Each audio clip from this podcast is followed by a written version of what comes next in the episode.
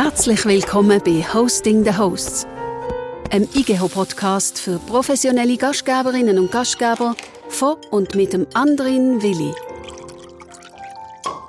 Danke fürs Reinhören. Vis-à-vis von mir sitzt heute eine begnadete Gastgeberin, eine, wie sie im Buch steht, eine bereichernde Hotelier, eine Frau, die gemeinsam mit ihrem Mann zwar Karrieren in der Schweiz gemacht hat, wo aber beide schon immer den Traum hatten, gemeinsam ein Restaurant in Südostasien zu eröffnen und zu führen. Ich freue mich, dass ich Lucia Episode hier bei Hosting the Host begrüßen darf. Herzlich willkommen. Du und dein Mann Felix, ihr seid drei bis viermal pro Jahr in Europa. Sonst lebt und arbeitet ihr in Myanmar, wo ihr in Yangons Restaurant seid, mit über 50 Mitarbeitenden betreibt. Euch kennt man in der Schweiz als Traumpaar von der Spitzengastronomie, vom Bären Nürnsdorf einerseits, aber natürlich auch vom Restaurant Spice im Rigiblick in Zürich. Ihr realisiert jetzt im August, also genauer am 16. August, in Zusammenarbeit mit der Segmüller Collection ein Pop-up-Konzept. Asia meets Zurich, a culinary journey of joy. Über genau das wenn wir heute auch reden. Über eure Lebensreise, eure Eindrücke, eure Ausblick. Aber bevor es losgeht, fragt Max Frisch dreimal und du sagst mir vorher einfach eine Zahl zwischen 7 und 93. 44. Wenn Sie einen Menschen in der Badehose treffen und nichts von seinen Lebensverhältnissen wissen, woran erkennen Sie nach einigem Gespräch, nicht über Geld, trotz allem den Reichen? Ich denke, wenn ich ihn über Grundwert befrage, was bleibt übrig, wenn man alles wegnimmt? Sogar Badhose. nächste Frage, nächste Seite. Ähm, 57. Halten Sie die Natur für einen Freund? Ja, für mich ist es der beste Freund überhaupt. Wieso? Weil ich kann Outdoor-Sports machen und ich liebe Outdoor-Sports über alles. Und es ist die Basis für unsere Arbeit. Wir arbeiten mit Naturprodukten und darum ist es der beste Freund, den man sich vorstellen kann. Machen wir noch eine. Ah, 37. Wenn Sie spüren, dass Ihnen jemand mit Antipathie begegnet, was gelingt Ihnen dann eher? Witz oder Humor? Humor. Was ist der Unterschied zwischen Witz und Humor? Witz kann für mich eine gewisse sarkastische Note haben. Humor ist herzlich, aus dem Herz raus und ehrlich. So viel also zum Max Frisch. Er hat die erste Frage gestellt. Lucia, wir kennen uns noch aus eurer Zeit eigentlich im Regenblick. Spice hat das Restaurant geheissen dort. Spice Up Your Life. Das ist das, was ihr damals wollt. Ähm, also eurem Leben einen neuen Kick, einen neuen Drive geben. Warum eigentlich? Ja, wir haben sehr vieles erreicht in der Schweiz. Wir haben ganz einen tollen Betrieb aufgebaut, viele Connections gehabt, sind gleich nebenbei immer viel reisen und irgendwann haben wir einfach gefunden, ja, jetzt haben wir es so ein bisschen gesehen und jetzt kommt ein neuer Lebensabschnitt. Und wir sind wirklich verliebt gewesen, damals schon in Südostasien, sind sehr viel übergereist, haben auch Projekte in Vietnam unterstützt und irgendwann haben wir einfach mal gefunden, so, und jetzt wagen wir es, jetzt probieren wir etwas Neues. Aber ihr seid nicht einfach out of the blue gegangen?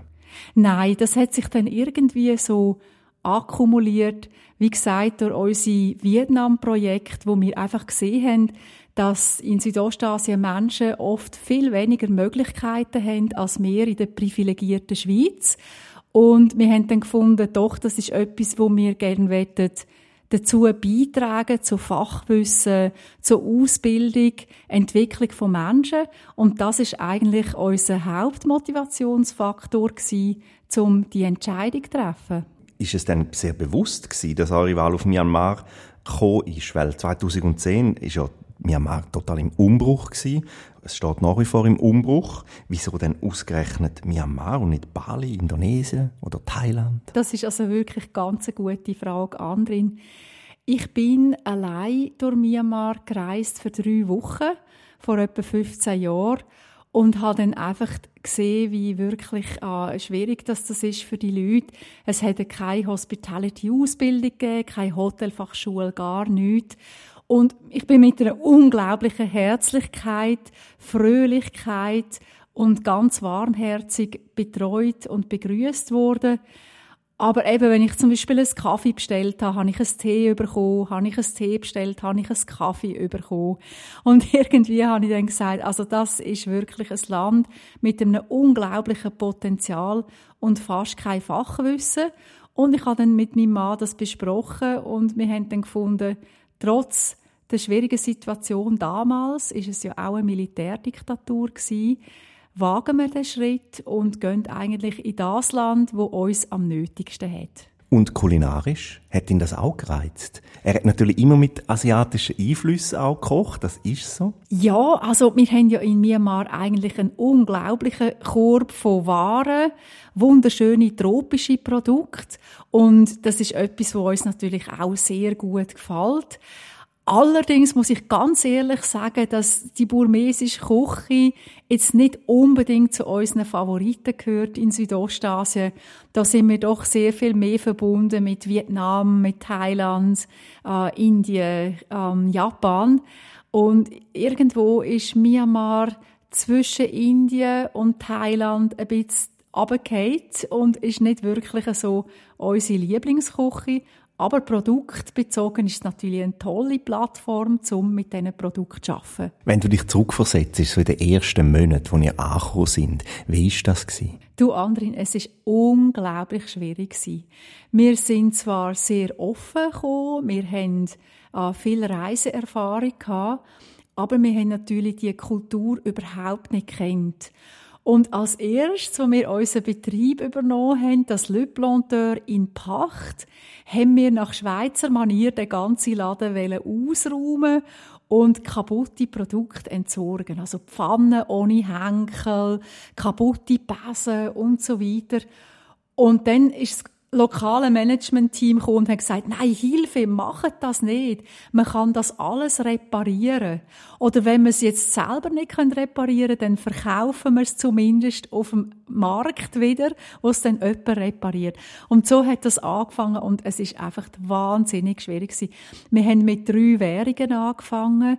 Wir haben mit den lokalen Myanmar-Chat, mit US-Dollar und damals noch einer Währung von der Armee unser Business betrieben. Und wir haben einfach jeden Tag dürfen und auch müssen lernen. Und das ist für uns also sehr eine wichtige Zeit gewesen. Und eine Zeit, wo wir auch wirklich, auch einfach wirklich gestruggelt haben und hat müssen sagen, ui, es ist tatsächlich nicht so einfach. Es ist, wenn man sich sehr tief in die Kulturen hineindenken, viel beobachten, sich anpassen und eben auch, es ist ein sehr langer und intensiver Lernprozess. Wir haben jetzt den 22. Juli 2022, heute Morgen. Wie viel Geld haben Sie auf dem Konto gehabt? Wir haben heute Morgen 80 Dollar auf dem Konto gehabt. Es ist so, dass seit mehreren Monaten ähm, ausländische Firmen immer wieder in Bedrängnis kommen, dass wir nicht mehr dürfen im Besitz von US-Dollar sein und dass unsere Guthaben auf den Banken in lokale Myanmar-Chat-Währung umgewandelt werden. Dann hat man das immer wieder revidiert, es ist wieder äh, vorwärts und rückwärts diskutiert worden. Und heute hat die Regierung einfach beschlossen, so ist jetzt das, die Dollars werden konfisziert. Und in wenigen Tagen hoffentlich dann haben wir dann alles lokale Währung auf dem Konto, was natürlich niemand freut, aber äh, viel dagegen machen können wir selbstverständlich auch nicht. Wir switchen jetzt, also wir sind von früher ins heute geswitcht eigentlich, wir haben einen Gump gemacht, aber ähm, was ich damit wollte sagen oder was ich denke, äh, was sich nicht verändert, ist eigentlich die Unsicherheit. Die haben immer noch verschiedene Währungen. Es ist immer noch so, dass grundsätzlich heute einfach oder morgen einfach äh, Geld konfisziert werden kann. Vielen von euren Freunden ist damals schon aufgefallen oder viele von euren Freunden, die haben damals schon gesagt, äh, ihr zwei, ihr spinnet doch einfach. Ja, man muss schon sehr viel Pioniergeist haben, um so ein Projekt zu realisieren. Ähm, wir sind aus der Schweiz weggegangen mit viel Motivation und mit einem Risikokapital und haben aber natürlich nicht alles mitgenommen.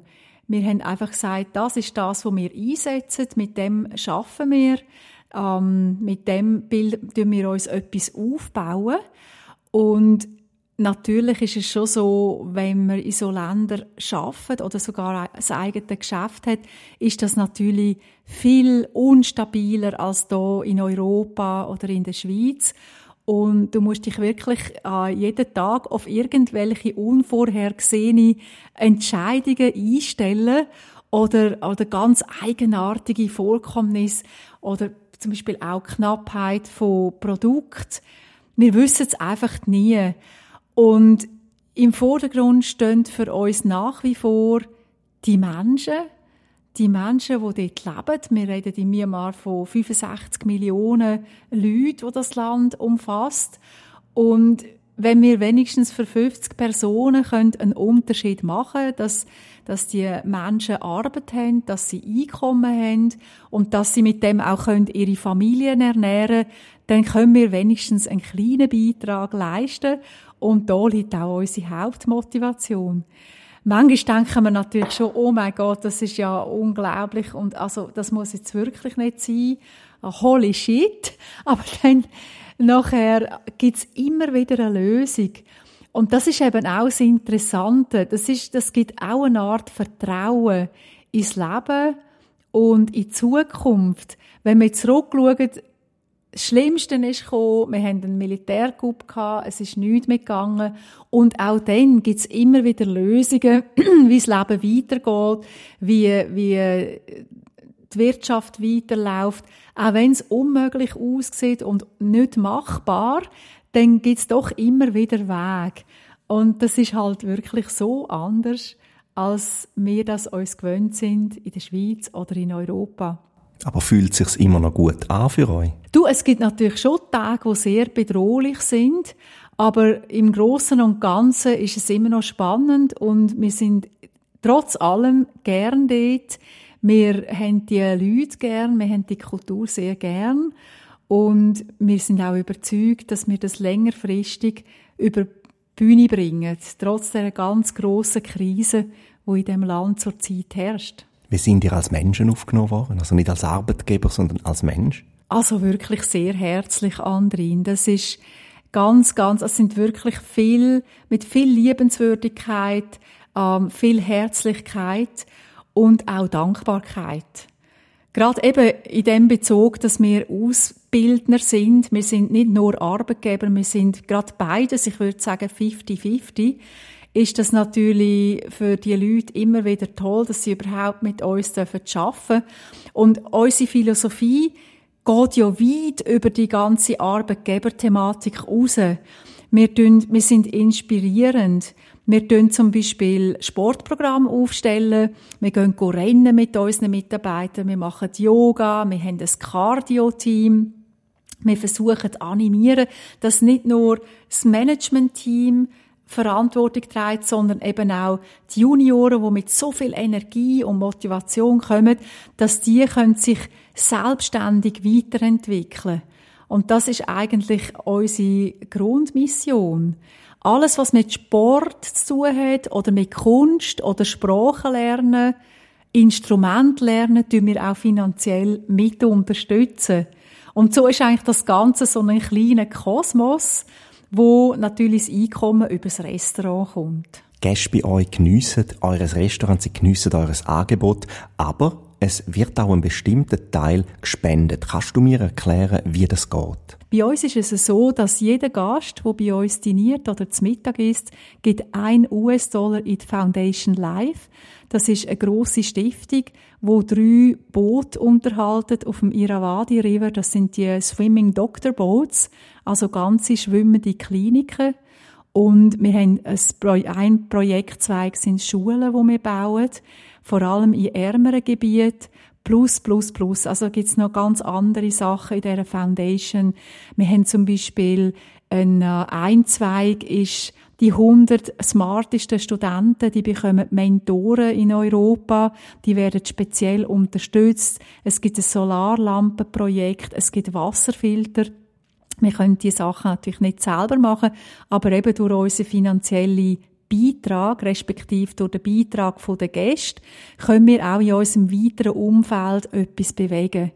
Und wir haben das auch öfters mit den Mitarbeitenden besprochen, weil sie haben es gut bei uns, so glauben wir zumindest. Und so tragen wir 50 Menschen auch mehr Verantwortung für unser weiteres Umfeld, wo es halt vielleicht eben nicht so gut geht wie uns. Und gerade jetzt so eine Phase wie Corona, es ist zu, alle verlieren von heute auf morgen den Job, ist für euch eben als Arbeitgeber auch ein spezieller Moment gewesen, weil ihr mit den Leuten ja zusammen über die Krise weggekommen sind, oder? Und zwar haben wir absolut keine Unterstützung bekommen, finanzieller Art oder vielleicht auch Wir haben immer gedacht, es kommt irgendwann einmal ein Reissack pro Mitarbeiter, aber da kommt das wirklich gar nichts gekommen. Und wir haben dann sehr gut müssen unsere Finanzen planen, dass wir eben die Zeit auch haben können überstehen. Wie hat man euch als Arbeitgeber, wie hat man euch als Chefs und wie hat man euch als Konkurrenten aufgenommen? Wir haben kürzlich ein Inserat gemacht in Facebook und haben innerhalb von 24 Stunden 450 Bewerber gehabt. Wir sind sehr beliebt, weil eben wir sehr viel bieten auch, was ein bisschen über den normalen Horizont rausgeht. Competitors, also Konkurrenten, haben wir praktisch keine. Natürlich gibt es viele Restaurants, es gibt Bars und Bierpubs in Yangon, aber ein Betrieb, der auf dem Niveau arbeitet, wo alles selber macht, vom Brotbacken über Schoki, Friandise, Soßenbasis, da gibt es vielleicht noch einen oder zwei. Und insofern haben wir einen sehr hohen Stellenwert auch ein Prestige und sind sehr gut vernetzt. Wie haben denn Gäste auf euch reagiert, die ihr aufgemacht haben? Die, die sind total hin und weg sind die, weil wir sind auf einer Halbinsel und wir haben es fertiggebracht, einen Teil vom See wieder zurückzuholen, wo mit Gras überwachsen war und haben dann dort ganz grosse Lotusblumen gepflanzt. Und jetzt die letzten drei bis fünf Jahre haben sich die Blumen so unglaublich vermehrt, dass das einfach ein Paradies ist. Es ist eigentlich schon eine andere Welt, wenn man durch die Türen reinkommt, ohne dass man jetzt F&B-Konsumationen tätigt. Es ist einfach, es hat ganz eine gute Energie, das Haus. Und auch wir selber, wir sind eben sehr gern dort. Wir, es macht uns nichts aus, zu arbeiten. Wir, wir lieben den Ort. Wir haben auch ein paar Tiere, die dort dazugehören. Unser Prinz Panther, die schwarze Katze, ein paar Hühner, Hasen. Und die sind alle auf dem Compound und die teilen das eigentlich und die bringen so eine gute und ruhige und schöne Energie dass auch die Gäste das sehr schätzen. Wenn du jetzt so anschaust, unseren Gästekreis, das ist sehr bunt gemischt.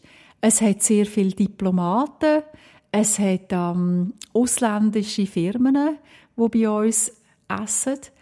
Ausländisch meine ich jetzt nicht unbedingt Europäer, sondern vielmehr Japaner, Koreaner, Thais, wo sehr gern auswärts dinieren. Und dann natürlich ganz viele Locals auch an Leute, die zurückgekommen sind aus dem Ausland, die sich gewöhnt sind an hohe Dining Standards. Und dann muss ich sagen, ist es halt auch ein bisschen trendig. Also all die Stars und Sternchen, die Models und Actors und all die Leute, die sieht man bei uns. Aber man sieht natürlich auch Gäste aus einem anderen Lager. Und ähm, darum ist es uns sehr wichtig von Anfang an, als Hospitality-Unternehmer, dass wir neutral bleiben. Das ist unsere Aufgabe, um auch unsere Arbeitsplätze zu sichern. Also die Philosophie, dass einfach jeder Mensch, der kommt, gleichermaßen gleichwertig betreut wird, das tun wir wirklich einhalten, auch über die schwierige Zeit hinein. Und äh, ja, und so bringen wir das eigentlich sehr gut über die Bühne. Ist das manchmal schwer zu ertragen? Du musst natürlich immer überlegen, was ist deine private Einstellung und Meinung und wo geht es schlussendlich dann um, um die Firma, ums Überleben. Und privat haben wir da natürlich schon auch unsere Meinung zum Thema. Heute beschäftigen die 50 Mitarbeiter rund. Äh, das Restaurant läuft in der Regenzeit, also jetzt gerade auch ohne euch. Das Team ist gefestigt. Wie habt ihr das geschafft? Du, das ist einfach Training, Training und nochmal Training. Das ist eigentlich unser höchster äh, Wert, den wir jeden Tag verfolgen. Wir haben Trainingspläne in der Küche, im Service praktisch, aber auch theoretisch. Es gibt Wein-Masterclasses, es gibt praktisch jeden Tag ein Rezept am Vieri, wo umgesetzt wird, wo einer eigentlich das Rezept vorgeht und zeigt und alle anderen lernen mit und schreiben mit und nicht nur das. Also es gibt dann auch Prüfungen. Und die Prüfungen, die werden ausgewertet und die, die dann die besten Resultate über eine gewisse Zeitspanne erreichen, die werden dementsprechend honoriert. Also die kommen entweder einen Gutschein über, zum neuen essen oder die dürfen mal in ein Weintasting oder zum Teil gibt es dann auch Geld. Mentalität, Arbeitsethik, Wissensstand, Handwerk? Was sind so die grössten Hürden in Sachen Mitarbeiter und Mitarbeiterentwicklung? Du, also die grösste Hürde ist eindeutig die Ausbildung. Die burmesischen Schulen funktionieren nach einem sehr einfachen Prinzip. Der Lehrer steht vorne, gibt etwas vor und die Schüler repetieren das einfach zehnmal, zwanzigmal. Und die Menschen werden nie angehalten, um selber etwas entwickeln. Die dürfen auch nicht in Frage stellen, was ihre Vorgesetzte respektive ihre Lehrer vorgibt, keine Fragen stellen. Und das tut sich natürlich sehr stark manifestieren in den Verhaltensmuster, dass die Leute dann halt einfach eigentlich nur das machen, was vorgegeben wird. Also es gibt wenig Eigeninitiative, es gibt keinen Mut zur Kreativität und, und das ist ein ganz schwieriger Faktor. Als Zweite, wo auch aus der Ausbildung herauskommt, ist, dass die Leute grundsätzlich nur eindimensional laufen. Also die können nur ein Arbeitsprozess gleichzeitig machen. Wenn du jetzt zum Beispiel schaust, in der Küche, ein Koch, der hat verschiedene Pfannen, vor allem im, äh, im Gourmet-Business, wo du alles alle Minute machst. Da musst du natürlich immer ein bisschen, da hast du noch das Gemüse, das du gerade alle Minute ansortierst und das Sösli, das du gerade aufmontieren musst. Und wir haben natürlich das am Anfang nicht gewusst, dass das denen so schwer fällt und haben dann müssen feststellen, wenn du einem Koch zwei Pfannen gibst, dann bist du 100 pro sicher, dass immer etwas anbrennt. Weil rein physisch, manuell, aber eben auch geistig ist, ist das Denkmuster nicht antrainiert.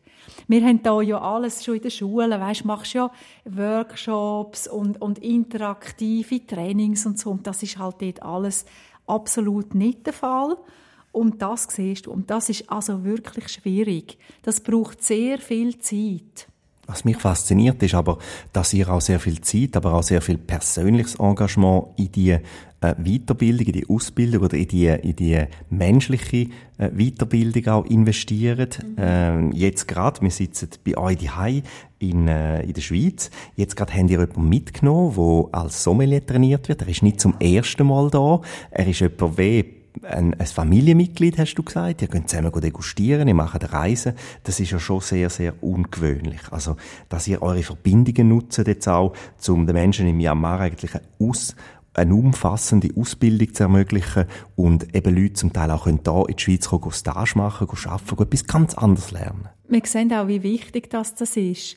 Also jetzt gerade Jan, wo wirklich ein außerordentliches Talent ist, er er ist ja wirklich auch anders. Er kann sehr schnell lernen. Er ist absolut motiviert, hat sehr viele Ambitionen. Und wir haben festgestellt, die letzten Jahre, wo er die Fortschritte gemacht hat und auch immer wieder hat können im Ausland in andere Betriebe hineinschauen, auch in Vietnam und in Bali und sehen, das ist anders oder die Mentalitäten funktionieren anders. Nachher zurückgekommen ist und das mit unserem Team angeschaut und und geshared hat, das hat unglaublich viel gebraucht. Und er ist jetzt sicher ein Ausnahmetalent, aber wir haben auch andere sehr gute Leute, die haben dürfen mit dem Felix zum Beispiel auf Kuala Lumpur in einem Patisserie-Kurs, wo einem französischen Star-Patissier gegeben hat und, und, und. Und da geht es auch nicht nur darum, ums Fachwissen per se, sondern auch um generell die Exposure, einfach mal weg sein, mal sehen, was läuft sonst noch auf dem Erdball. Und das haben die Burmesen in der Regel die Möglichkeit einfach nicht. Und wir finden das sehr wichtig. Ist eure Haltung nie ausgenutzt worden oder hast du nie das Gefühl gehabt, dass sie ausgenutzt werden könnte oder wird? Die grösste Challenge ist eigentlich die, äh, die Geschichte mit Dubai. Also es ist so, dass in Dubai sehr viele Mitarbeiter gebraucht werden dass es Agenten gibt, die in Myanmar die Leute suchen, denen das Blaue vom Himmel versprechen und die nachher auf Dubai schicken. Und insofern haben wir also auch schon ein paar Tiefschläge gehabt, dass ganz kurzfristig sehr gute Leute, gut ausgebildete Leute dann verschwunden sind, weil es halt einfach dann gedacht haben, in Dubai ist das Leben viel besser, äh, das Gras ist viel grüner, auf der anderen Seite vom Haag.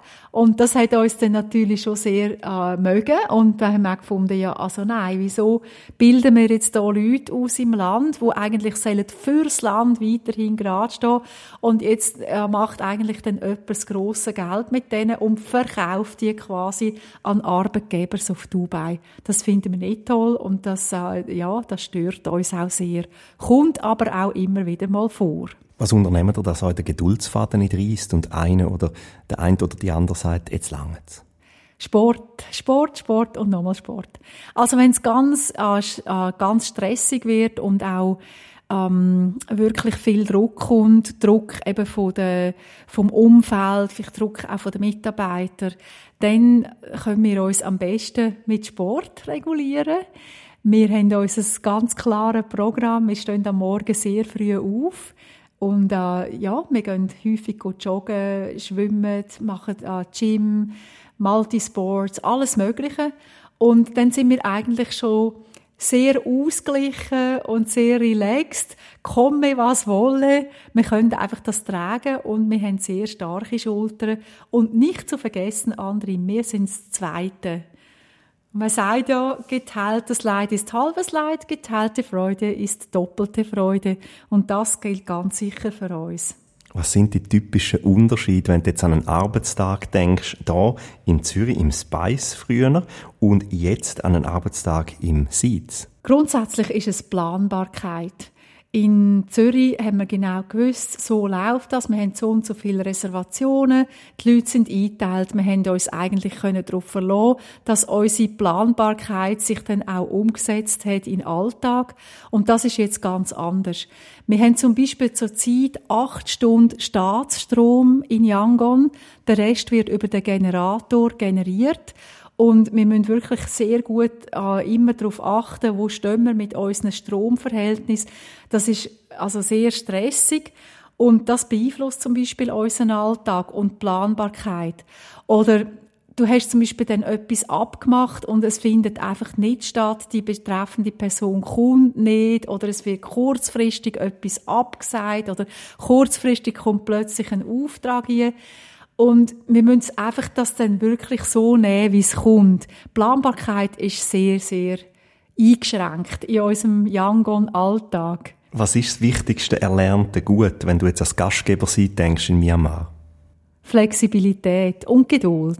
Mit welcher Schweizer Vorstellung hast du müssen brechen? Zuverlässigkeit ist sehr ein flexibler Begriff in Myanmar. Wenn zum Beispiel jetzt etwas kaputt geht, sagen wir unser unser Paco-Chat oder unser Ofen hat einen Defekt, den wir wirklich dringend brauchen zum Arbeiten.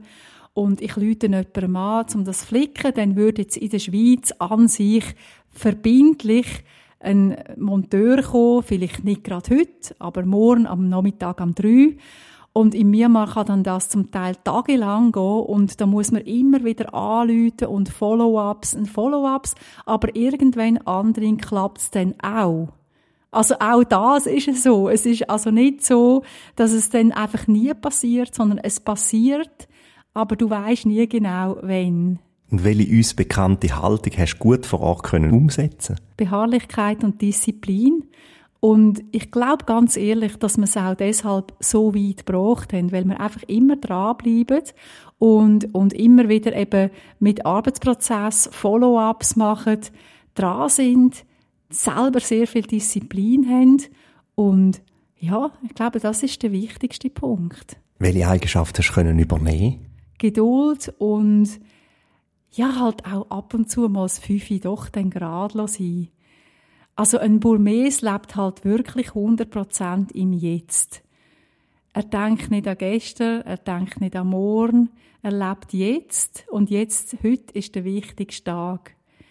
Und so auch das Aufgehoben sein im Alltag, das ist wirklich etwas, was ich gelernt habe, Geduld zu haben, Geduld auch mit Menschen, die langsam sind, die langsam lernen, wo vielleicht nicht gerade so die High Performer sind, wie wir es uns jetzt gerade wünschen wollen, aber Zeit geben, Raum geben, dass sich Leute können auch in ihrem eigenen Tempo entwickeln können. Die sozialen, politischen und auch die marktwirtschaftlichen Bedingungen in Myanmar, die sind jetzt äh, einfach, wenn man es mal gelinde sagt, herausfordernd. Wie kommt es eigentlich, dass auch nie den Mut verlässt? Du, wenn wir auch unsere Leute, äh, mit unseren Leuten zusammen sind und wir äh, kennen die alle und wir kennen ihre Familie, dann ist das eigentlich Motivation genug, zum zu sagen, wir machen weiter. Das ist eigentlich der Hauptgrund. Und doch der Glaube an eine bessere Zukunft und Arbeitsbedingungen zu schaffen, dass Menschen können sich selber tragen Das ist, das hebt uns schon über Wasser. Das ist wirklich so. Aber eben, du sagst es richtig. Ich meine, das ist keine einfache Situation. Instabilität, Bildungswesen, Bankenwesen, die ganze Pandemie. Es ist einfach alles recht im Schwebezustand und vor allem politisch natürlich sehr schwierig. Was ist das Schönste, wo du spürst an Lob, wo jetzt dir äh, entgegenschwappt, vielleicht nicht von Gästen, sondern von Mitarbeitenden? Ja, es ist einfach das grosse Danken an die strahlenden Gesichter, die Freude auch an kleinen Alltags, Alltagssachen. Wir haben zum Beispiel jeweils am Dienstag, wenn wir gehen joggen mit einer grossen Gruppe von unserem Staff, kommt das Grossi von einem Mitarbeiter und sie kocht jeweils zum Morgen für alle. Das ist dann abends vielleicht Nationalsuppe Mohinga oder ein Parata mit einem Curry oben drauf und so. Und dann, sie kocht unglaublich gut. Und du glaubst nicht, wie die Leute alle strahlen. Und die haben so Freude an dem Morgen und schlecken und bedanken sich. Und das ist doch einfach wunderschön. Etwas Kleines, aber es macht wirklich Freude. Was hebt euch denn als Paar zusammen? Oh, das sind ganz viele Sachen. wir, wir sind äh, sehr unterschiedliche Menschen. Aber ich würde jetzt mal sagen, der Felix ist ja mein bester Freund, mein Ehepartner, der beste Geschäftspartner. Wir können uns immer wieder motivieren. Wir arbeiten sehr gern zusammen. Wir haben sehr viel gemeinsame Interessen und das hebt uns äh, wirklich über die viele, viele Jahre in einer tollen Beziehung, und ich muss sagen, es ist ein absolutes Geschenk. Wir sind schon fast am Ende von unserem Gespräch angelangt. Fünf ganz, ganz kleine, ultraschnelle Fragen habe ich noch übrig. Also bitte nicht lange überlegen, einfach antworten, zack, zack, zack, heute oder morgen? Morgen. Morgen oder Abendmensch? Morgen. Autobahn oder Umweg? Umweg. Lächeln oder lachen? Lachen. Abenteuer oder Tür? Abenteuer. Vielen, vielen Dank, Lucia Episser, für deine Zeit. Bevor ihr in Zürich wieder aufpoppt, geht's jetzt dann gerade für dich an den Flughafen, wo du den Felix abholst, bevor ihr zusammen dann weiterreist und, und, und. Eures Programm ist gesetzt. Danke, dass wir Ihnen haben dürfen im Ohr liegen. Wir sehen uns sicher den Herbst beim IGO-Kongress in der Umweltarena Schweiz oder dann an der IGO 2023 in Basel. Oder wer weiß, vielleicht sogar im Pop-up von der Episers im Kalten an der Zürcher Bahnhofstrasse oder im Sablier im Circle am Flughafen Zürich. So oder so hören wir uns in einem Monat wieder. Ich sage Tschüss und Lucia, wie sagt man Tschüss und auf Wiederhören in Myanmar? Tada! Tada! Das ist der IGH Podcast Hosting the Hosts von und mit dem anderen Willi. Herzlichen Dank fürs Zuhören. Weitere Informationen gibt's auf www.igho.ch.